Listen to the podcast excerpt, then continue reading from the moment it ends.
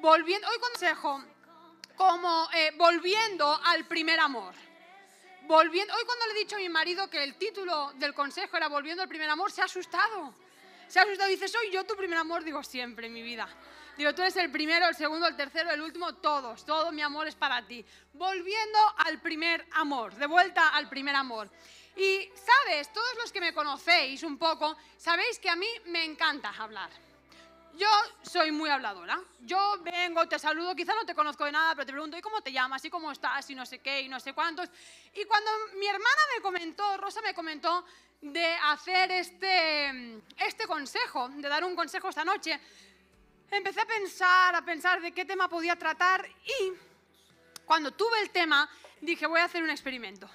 A todas las personas que les pregunte durante X tiempo, ¿cómo estás? Voy a, fijarme en cuál es su primera respuesta. No os lo hice a vosotros. ¿eh? Ahora vosotros estáis rayando, estáis pensando, cuando me pregunte Ruth cómo estás es por algo. No, el estudio lo realicé con otra gente. Pero sí que me fijé. Me fijé en cuál era la respuesta de la gente cuando iba y decía, hey, ¿qué tal, campeón? ¿Cómo estás? O hey, ¿qué tal? ¿Cómo estás? ¿Cómo te va todo? Y sabes, las respuestas, cogí 15 respuestas de 15 personas, ¿vale? Algunas de las respuestas son las siguientes. Los voy a decir en catalán porque pues, con la gente que me relacionaba era en catalán, pero ya lo vais a entender. Dos personas me dijeron, buf, anem, que ya es pro. ¿Cómo estás? Buf, pues anan, que ya es pro. Otra persona le dije, ¿qué tal? ¿Cómo estás? Mal, nena, muy mal, la cosa no va bien. Dos más. Hey, ¿qué tal? ¿Cómo estás? Pues como quieres que esté, es como va el mundo. Dos más. Cuatro personas, cuatro personas, ¿eh? ¿Cómo estás? ¡Buah, estresadísima! Tengo faena, nervios, no sé, tío, estoy con ansiedad, no, no, no sé qué me pasa. Cuatro personas. Vosotros no fuisteis, ¿eh? De verdad, ¿estáis analizando a ver quién me dijo las cosas? No. Otra persona, ¿cómo estás? Enganchada de la espalda. Estoy muy mal, estoy con la espalda futuda. ¿La conocéis? No, tú no eras, pero estabas conmigo.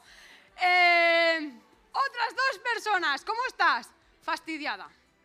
Fastidiada de todo. No ves cómo va el mundo, todo está más caro, no hay dinero, mal. Otra persona me dijo fatal. Y otra persona, una sola persona de estas 15 personas que analicé, me dijo, bien, bien, bien, la verdad todo bien, muy bien, Ruth. ¿Y tú qué tal?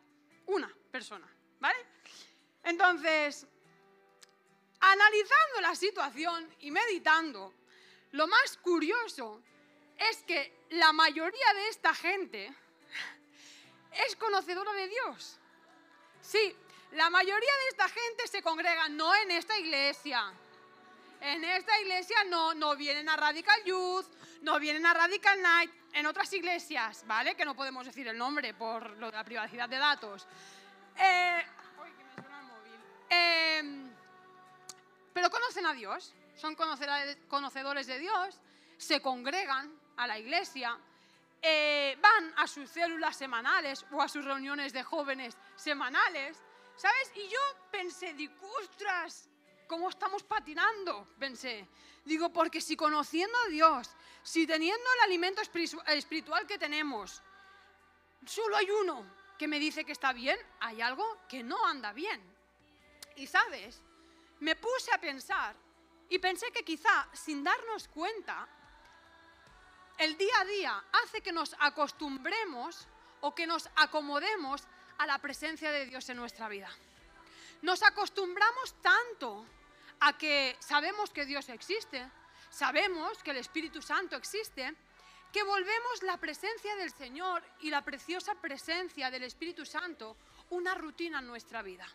Sabemos que están, sabemos que están, pero la vida transcurre y no dependemos de ellos. Sabemos que está la presencia del Señor, sabemos que está Dios, sabemos que tenemos al Espíritu Santo, pero no dependemos del Espíritu Santo ni dependemos de Dios. La vida sigue. Y seguimos, nos acostumbramos a vivir una vida pasable, pero sin aspirar a mucho. Nos acostumbramos a vivir estresados, nos acostumbramos a estar mal, a estar con ansiedad, y volvemos la presencia del Señor y del Espíritu Santo una rutina en nuestra vida. Y sabes, yo no sé cuánta gente, a ver, cuánta gente está enamorada, cuántas parejitas hay enamoraditas por aquí. ¡Ay! ¡Cuántas manos! Muy bien. ¿Tú también estás enamorada? ¡Ah! ¿Y tú también? ¡Ay! Ya me vais a contar de quién. Vale. Por ejemplo, una pareja, una pareja que ya lleve más tiempo. Yo qué sé, Irene, Irene, vuestro primer tiempo de amor con Roger. ¿Qué? ¿Cómo era? ¡Ah! ¡Ay, qué sonrisa! Muy bonito. Todo era bonito. Todo era bonito. Ah, y es, pero el primer tiempo, vamos al primer. Todo era bonito. Horas. Horas por teléfono. Horas por teléfono. A ver, Guillerme y Taina. O Taina, o no sé. ¿Cómo es? Estáis en el primer momento, en el primer tiempo, en el primer amor. Todo precioso. Todos son flores, ¿sí o no? No hay disco. Y que continúa. Amén en el nombre de Jesús. Yo he visto a mi hermano diciendo amén y está intercediendo por ti.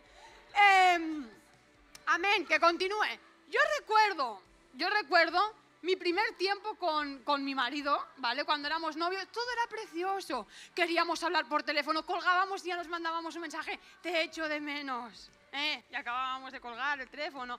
Buscábamos cualquier excusa. El perro salió a pasear más que nunca. Más que en el COVID. ¿Por qué? Porque iba a pasear el perro, pero no me iba con el novio. Queríamos vernos a toda hora y siempre ahí juntitos, juntitos. Era todo tan bonito, tan bonito, que incluso cuando él hacía algo que no me gustaba, gustaba. No lo, quería ver, no se ha pasado nunca esto las parejas que dices, no quiero ver lo que ha hecho algo mal. Y cuando alguien te dice, ay, que no ha hecho bien, tú dices, no, te lo has tomado tú mal. Esto pasa, porque todo es bonito, porque estás al primer amor. Joven, mi consejo en esta noche es que nuestra relación con Dios vuelva al primer amor, que vuelva esta etapa de dependencia total, que no podamos vivir sin el amor del Señor que no podamos vivir sin la presencia del Espíritu Santo en nuestra vida, que no podamos despertarnos, irnos al instituto, al trabajo, a la oficina o ahí donde vayamos sin decir Espíritu Santo, muéstrame, Espíritu Santo, dirígeme, Señor, muéstrame cualquier cosa que haga mal porque yo quiero agradarte a ti, yo quiero tener un corazón agradable a tus ojos, que entremos a esa dependencia, que volvamos a ese primer amor de nuestro Señor, que volvamos a enamorarnos de nuestro Señor y que no haya ni un solo momento que no estemos conectados con Él. Que no sea simplemente una oración diaria de rutina, que no sea simplemente leer el versículo diario de la, versión, de, la, de la aplicación YouVersion de la Biblia. No, no, que sea esa dependencia, esa necesidad de vivir conectado con nuestro Señor. Esa dependencia del Espíritu Santo en nuestra vida, joven. Puede que por tiempo ah, te hayas acostumbrado te hayas acomodado o incluso puede pasar que nos hayamos olvidado en algún momento de la presencia de Dios en nuestras vidas. Pero, ¿sabes? Debemos volver al regazo del Señor. ¿Sabes? Mi momento favorito del día, y no hay día que lo perdone, mi momento favorito del día es cuando mis dos hijas duermen. Ellas dos están dormidas. Bienvenidos Felipe y Rita, preciosos. Cuando eh, he sabido que era Felipe por el pelo. He visto a es Felipe, seguro. Em, cuando mis dos hijas duermen y mi marido está en el sofá y yo puedo ir en silencio y poder, me, puedo, me puedo poner así en su pecho, es el momento que me siento tan segura. Es ese momento tan delicioso y lo exprimo y me gusta. Y me gusta estar ahí en sus brazos. Sabes que este deseo con nuestro Señor sea día tras día, tras día, tras día, que deseemos estar rodeados por los brazos de papá. No simplemente cuando todo nos va muy mal, no simplemente cuando ya estamos tan desesperados que dices es que ya no sé qué hacer, no, siempre, siempre rodeados de los brazos de papá, cuando todo va bien, cuando todo va mal, cuando algo parece que se descantille, pero yo estoy rodeado por los brazos de papá. ¿Sabes? Hay una historia en la Biblia que creo que refleja lo que quiero transmitir y es la historia del pueblo de Israel.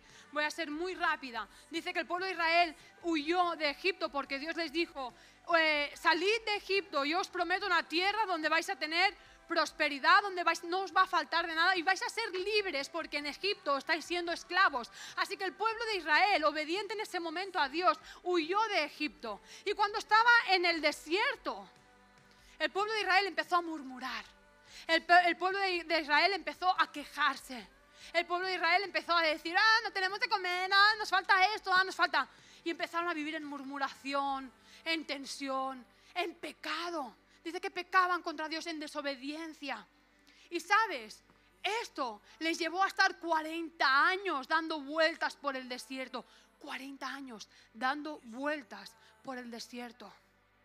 Radical, y aquí acabo, que el acostumbrarnos a su presencia no sea el error que nos lleve a una vida ordinaria en vez de extraordinaria. A una vida a medias en vez de a una vida de plenitud. A una vida estresada en vez de una vida de gozo. A una vida de crítica, de queja, de murmuración, en vez de a una vida de éxito total. Radical, que la presencia del Señor nos envuelva día tras día, porque no hay nada mejor que su precioso amor. Y aquí mi consejo, como os he dicho, vivamos en un primer amor todos los días de nuestra vida con Dios. Pero esto se trata de una decisión de corazón. Esto se trata de una decisión de corazón, de cada mañana cuando nos levantamos, decir, Señor, no quiero nada sin ti, simplemente, y lo que más deseo es tener un corazón agradable a tus ojos. ¿Sí? Y aquí os dejo con Joel. Oh, qué bueno, gracias Ruth, buenísimo. ¿Eh? De vuelta al primer amor. ¿Cómo se titulaba la, la palabra? Uy, algunos tienen que leer. No, no puede ser. De vuelta al primer amor. Gracias Ruth, buenísimo. ¿eh? La verdad que sí. Dile a tu compañero, el que tienes a tu lado, tienes que volver a Jesús. Tienes que ir a Jesús, tienes que volver a Jesús. ¿eh? Si estamos, cuando estamos lejos de Jesús estamos perdidos, porque Él es el camino. Cuando estamos lejos de Jesús estamos muertos, porque Él es la vida. Cuando estamos lejos de Jesús estamos en mentira, porque Él es la verdad. Jesús dijo, yo soy el camino, yo soy la verdad y yo soy la vida. Por eso qué bueno que poder volver a Jesús, poder volver al camino, poder volver a la verdad, poder volver a la vida. ¿eh? Es hermoso, de verdad que gracias, muchas gracias. ¿eh? Y, y- y Ruth compartía acerca del pueblo de Dios en el desierto, que la presencia de Dios iba con ellos, tenían eh, la columna de fuego en la noche, tenían la nube en el día que cubría el sol, los guiaba y se volvieron inconformistas. No les bastaba que Dios vaya con ellos. ¿eh? Querían más. Y, y está bien un poco de inconformismo, pero para lo bueno, no para lo malo. A veces yo estoy con mis hijos, me dice, papá, ¿qué hay de comer? Digo, pues mira, hay eh, pan, hay jamón salado, jamón dulce, hay pavo, hay queso, hay eh, fuet, hay, bueno, ahora no vamos a hablar de comida, ¿eh?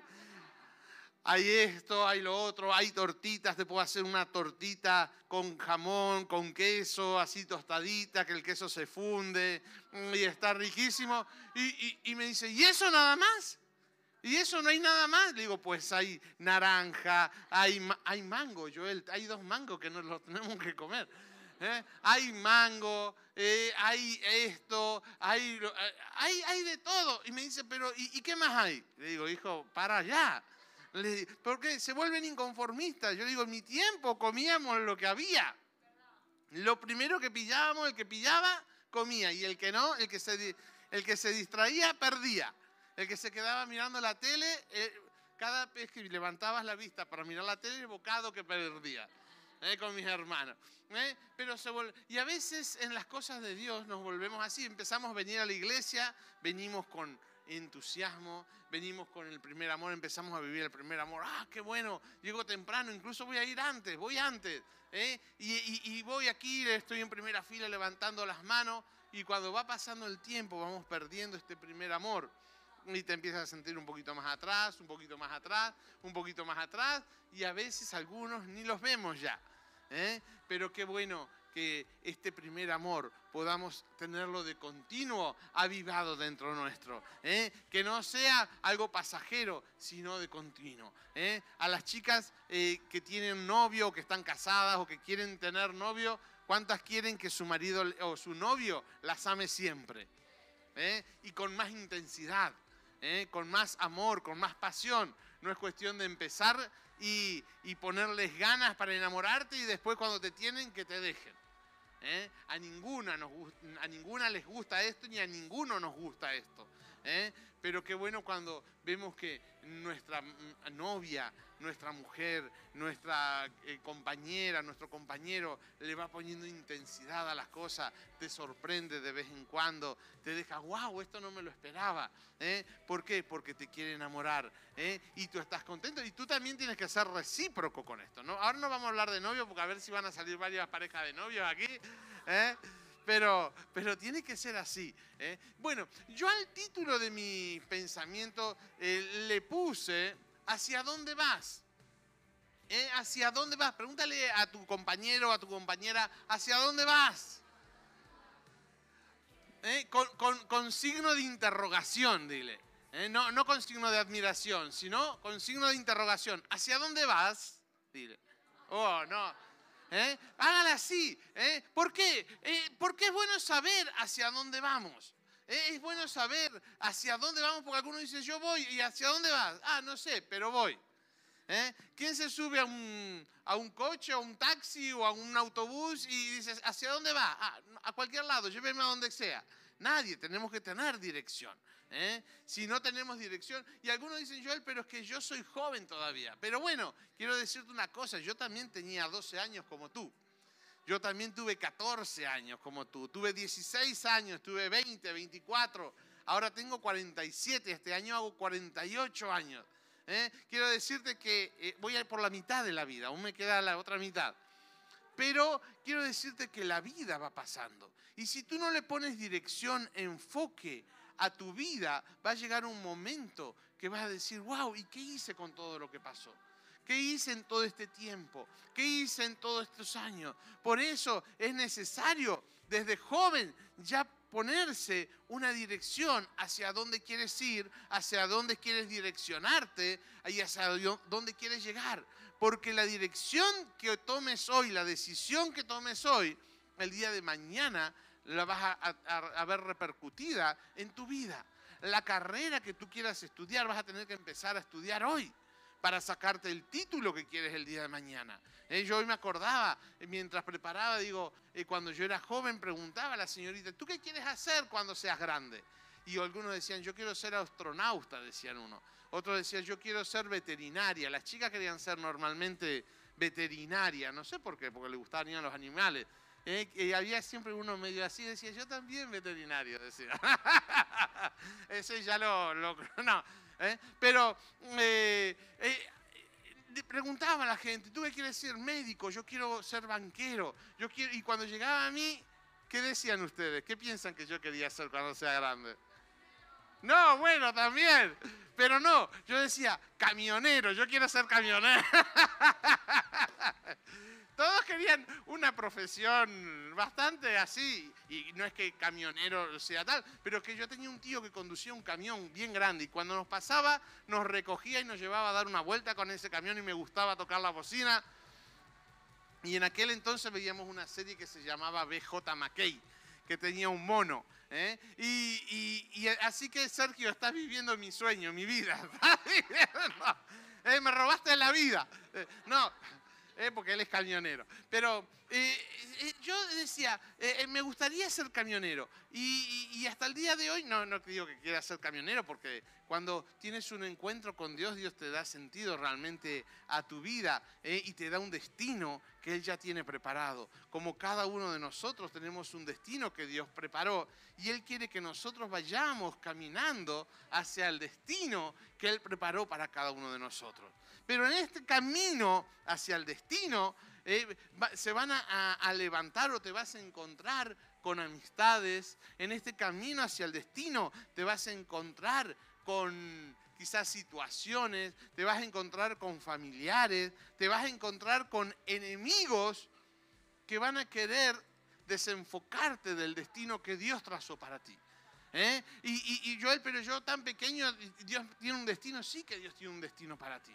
Entonces tú tienes, vas caminando hacia el destino ¿eh? que Dios te preparó y te van a salir diversas eh, eh, circunstancias, entretenimientos, distracciones que momentáneamente van a parecer buenas y divertidas, pero lo que van a querer hacer es desenfocarte. Si tú vas hacia tu destino, van a querer desenfocarte y que tú vayas hacia otro lado hacia otro destino ¿eh? y que te olvides del destino eh, que Dios preparó para ti. Y muchas veces si no te das cuenta te vas girando sin darte cuenta y empiezas a vivir la vida no de acuerdo al plan de Dios, sino de acuerdo a tu plan, al plan de tus amigos, al plan de otra gente que quizás con buenas intenciones te quieren guiar para bien, pero vas a terminar mal, vas a terminar desenfocado de lo que Dios te preparó. ¿eh? Por eso hoy mi palabra mi consejo es hacia dónde estás yendo. Dice la palabra que a cada uno de nosotros, ¿eh? cuando nacimos, ya se nos dio un nivel de fe.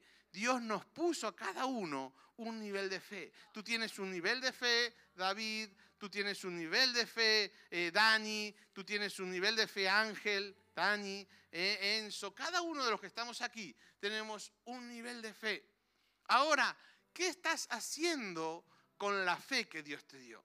¿Hacia dónde vas con la fe que Dios te dio? Joel, ¿y qué es fe?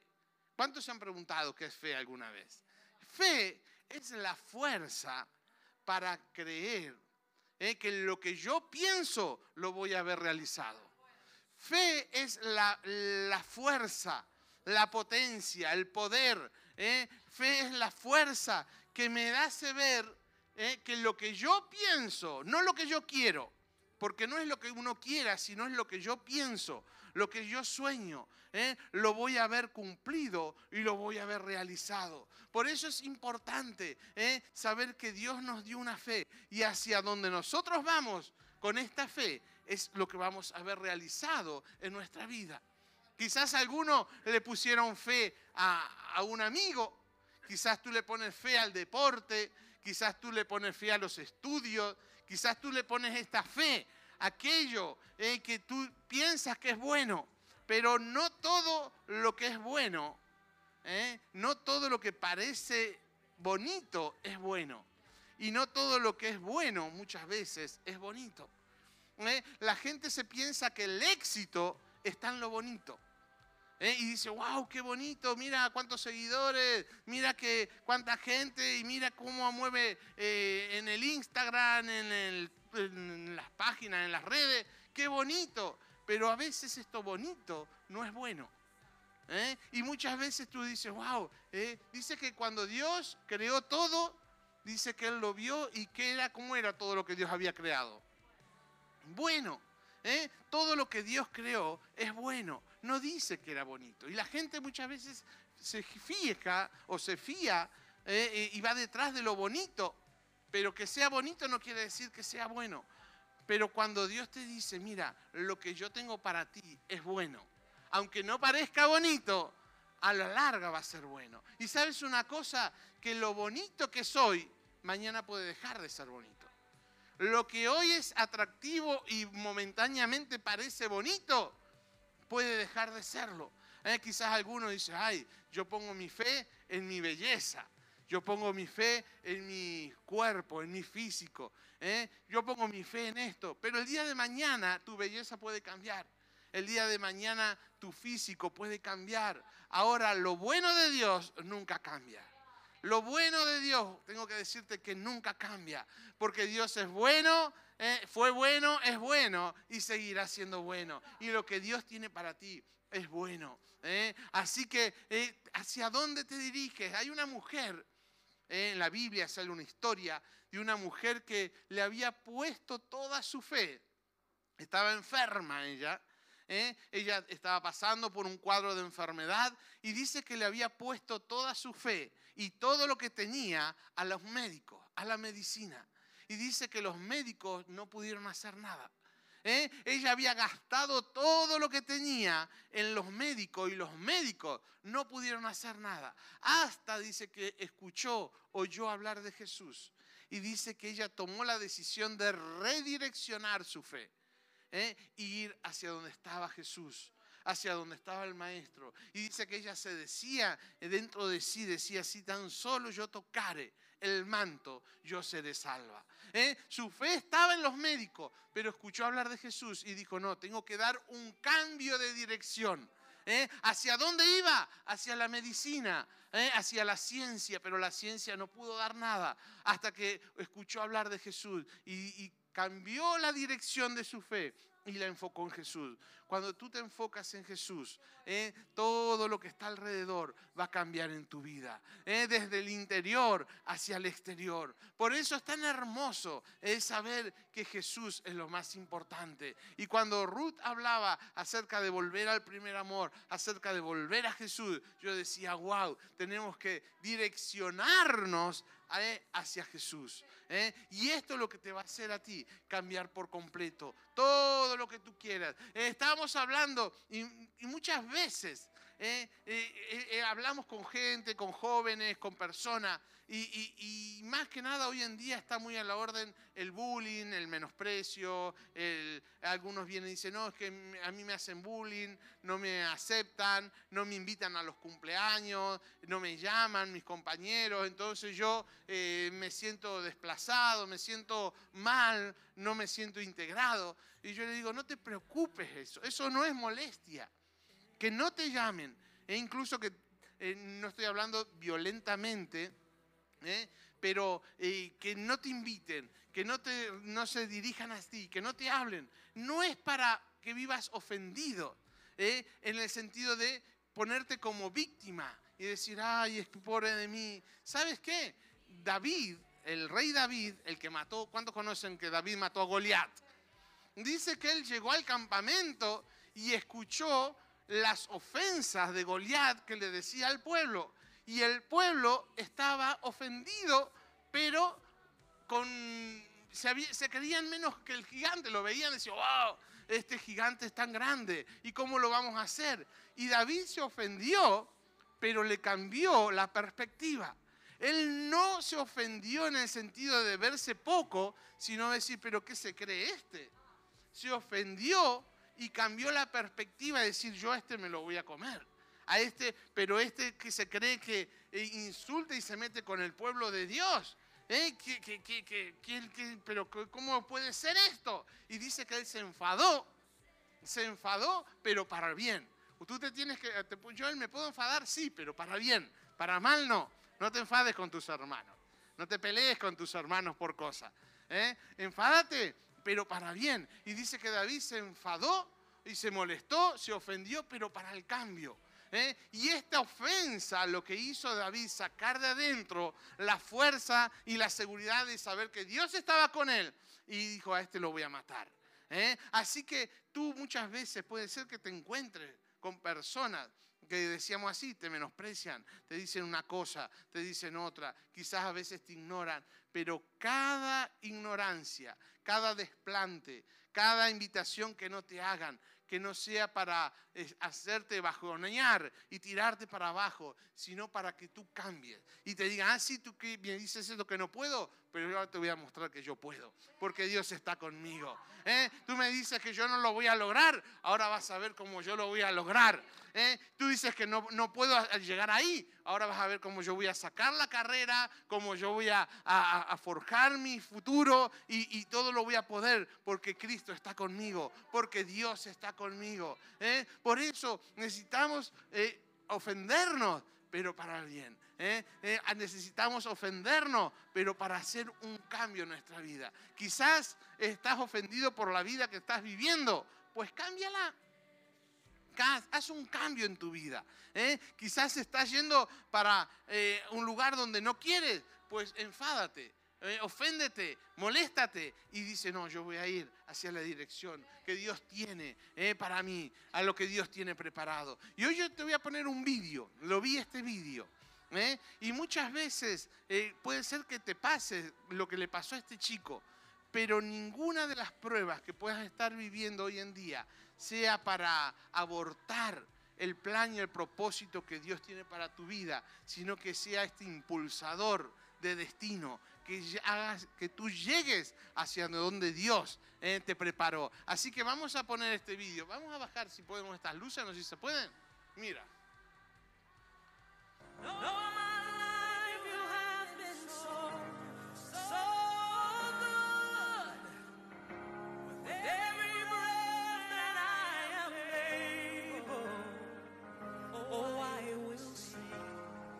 life you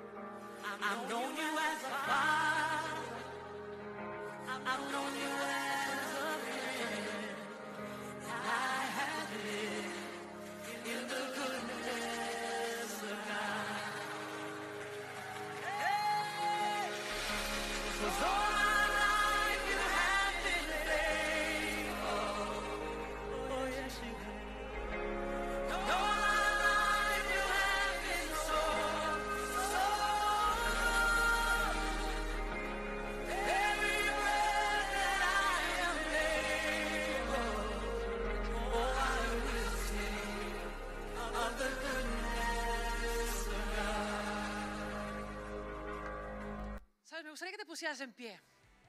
Yo no sé si has visto bien el, el vídeo. Yo creo que todos lo hemos visto bien. Toda imposibilidad. Yo no sé si has visto cómo este chico iba con todo de hierros y le echaban pedrazos y le tiraban piedras, lo perseguían. Y parecía imposible que pudiera salir de ella.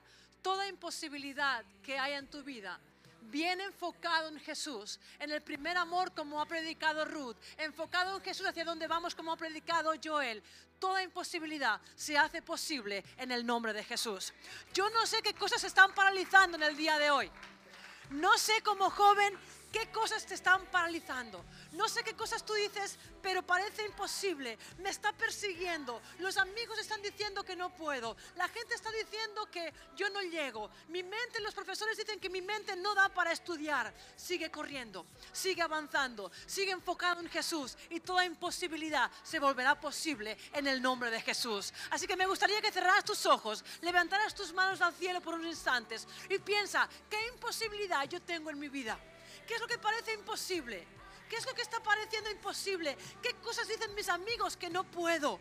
¿Qué cosas dicen los maestros que no puedo? ¿Qué cosas dicen mis papás que no puedo? ¿Qué cosas pienso en mi mente que no puedo?